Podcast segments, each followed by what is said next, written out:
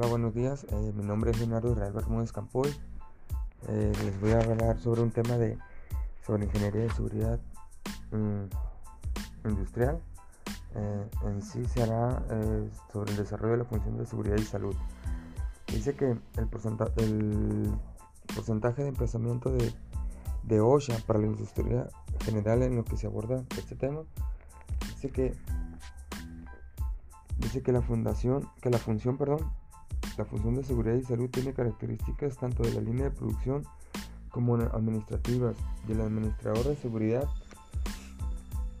y salud necesita reconocer que los elementos de la función pertenecen a cada categoría. El logro físico El logro físico de la seguridad y la salud en el lugar de trabajo es una función de la línea de producción. Por ejemplo, las prácticas de trabajo de los operadores son responsabilidad de los propios trabajadores dirigidos por su servidor de línea. en la industria, en las que los departamentos de mantenimiento se reconocen como otra función de la línea de producción, la corrección de los problemas de las instalaciones es también responsabilidad directa de los operadores de la línea de producción y de sus supervisores. El administrador de seguridad y salud, después de realizar una función administrativa al actuar como facilitador para auxiliar y motivar y aconsejar la función de la línea para que se le alcance la seguridad y la salud de los trabajadores.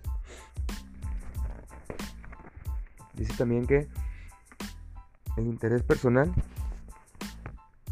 operativo por recibir este consejo y auxilio de administrador de seguridad y salud depende de qué tan, de qué tan importantes sean las metas de seguridad y salud para la, para la gerencia. Un administrador, un administrador exitoso de seguridad y salud debe de estar profundamente consciente de esta necesidad de apoyo de la alta gerencia, así como de que debe ganar el respeto y la aprobación de esta mediante decisiones y acciones responsables.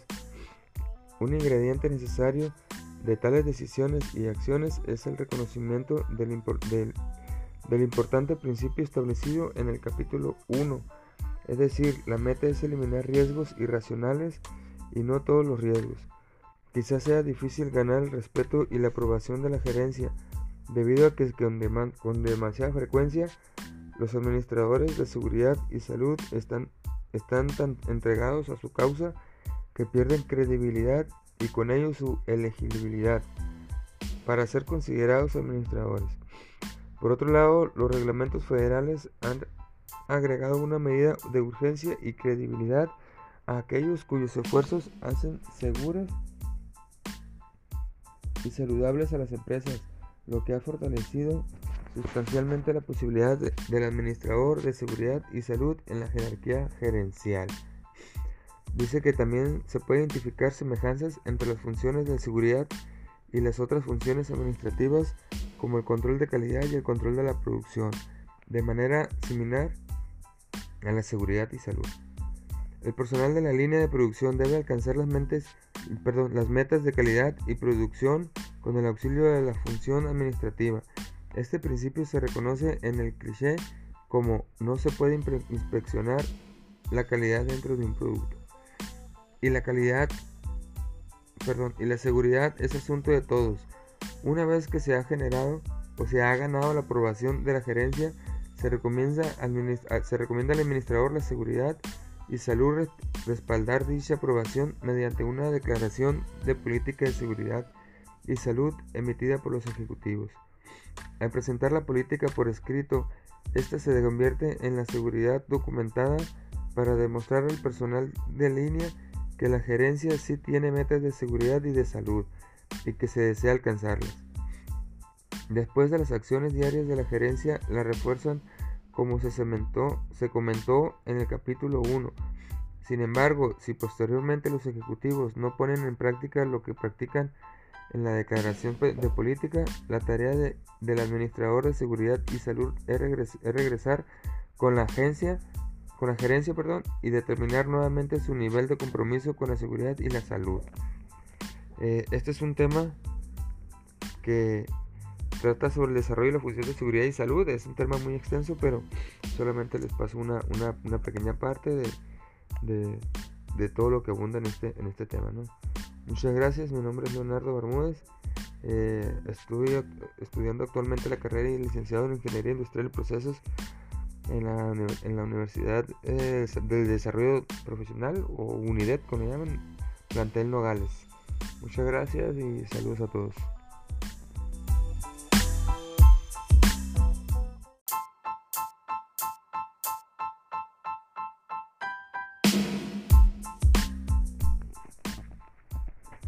Buenos días, mi nombre es Leonardo Israel Bermúdez Campoy.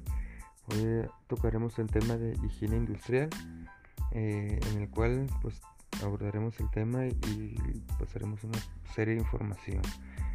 Eh, empezamos por la higiene industrial. Dice que la higiene industrial es la ciencia la ciencia y arte dedicados al conocimiento, evaluación y control de aquellos factores ambientales o tensiones amenadas, amenadas, emanadas perdón, o provocadas por el lugar de trabajo que puede ocasionar enfermedades entre los trabajadores o los ciudadanos de la comunidad. Dice también que dice que la, la secuencia de actuación en higiene industrial es siempre la misma. Dice en el punto número 1, identificación del contaminante.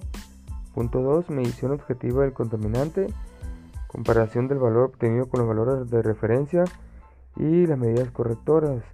Los tipos de contaminantes ambientales que podemos encontrar son químicos. En el caso de los químicos se trata de materia inerte no viva que puede presentarse de forma gas, bueno, gaseosa más bien, vapor o aerosoles líquidos o sólidos en polvo.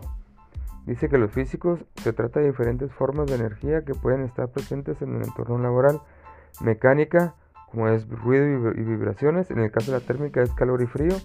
En la electromagnética pues son radiaciones ionizantes y no ionizantes. En los biológicos o químicos o virus es bacterias, protozoos y hongos y gusanos. En el caso de los contaminantes químicos, que es un tema que también aborda la, higiene industrial, dice que las sustancias que durante la fabricación, manejo, transporte, almacenamiento o uso pueden incorporarse al aire ambiente, al aire ambiente en forma de polvo, humo o gas, con efectos irritantes, corrosivos, asfixiantes, tóxicos y en, y en cantidades que tengan la probabilidad de lesionar la salud de las personas que con ellas contacten. Las vías a través de las que pueden entrar un contaminante en el organismo son respiratoria, dérmica, digestiva y parental. La entrada al organismo de un contaminante reduce una intoxicación, produce perdón, una intoxicación en el trabajador. Esta intoxicación puede ser aguda cuando se trata de una exposición intensa o una alta concentración o crónica si ha sido una exposición constante a pequeñas concentraciones de contaminantes. La primera da lugar a un accidente de trabajo que suele ser de pronóstico grave y de la segunda suele ser causada por una enfermedad profesional. La vía respiratoria es la puerta de entrada más frecuente. Hay, una que, hay que tener en cuenta que los pulmones de un solo individuo a través de, sus alveolos eh, presentan una enorme superficie de contacto para cualquier contaminante, equiparable en dimensiones a la mitad de un campo de fútbol. Por tanto, la respiratoria es una vía de penetración muy rápida para cualquier producto contaminante. La vía de la vidérmica, la dérmica, perdón, es menos, es menos importante. La piel es una barrera natural para muchas sustancias, pero algunos contaminantes tienen la capacidad de atravesarla. La vía digestiva suele ser accidental. Nadie sugiere un producto tóxico involuntariamente, aunque algunas costumbres censurables, como fumar o comer en el lugar de trabajo sin haberse lavado las manos, etc., pueden llevar a la boca de indeterminadas concentraciones de contaminantes con el que se esté trabajando. Y ya por último, la vía parental, es decir, a través de pinchazos, heridas, etc., también es, también es un accidente o accidental. Es muy poco frecuente en la contaminación por un producto químico. El riesgo para la salud atribuible a, un contaminante químico depende de concentración ambiental del contaminante, tiempo de exposición del trabajador. Dice también que es una relación de proporcionalidad directa. A más tiempo de exposición o a mayor concentración del contaminante, más riesgo para el trabajador. Cuando estamos ante la posible presencia de contaminantes químicos en el medio ambiente laboral e higiene cargado de investigarlo, tiene que seguir los pasos antes, antes mencionados. Dice, identificar el contaminante, evaluarlo y controlarlo. La evaluación del contaminante se realiza mediante medición del mismo en el, área, en el aire perdón, mediante el sistema de medición adecuado en cada caso. Y pues bueno, esto es, una, es parte de una pequeña introducción al tema de la, de la higiene industrial. Y pues mi nombre es Leonardo Bermúdez. Eh, estudio la carrera de licenciado en Ingeniería Industrial y Procesos Productivos en la Unidad de Plantel. Y pues muchas gracias. Espero que les sirva de algo este, este tema aquí. Gracias.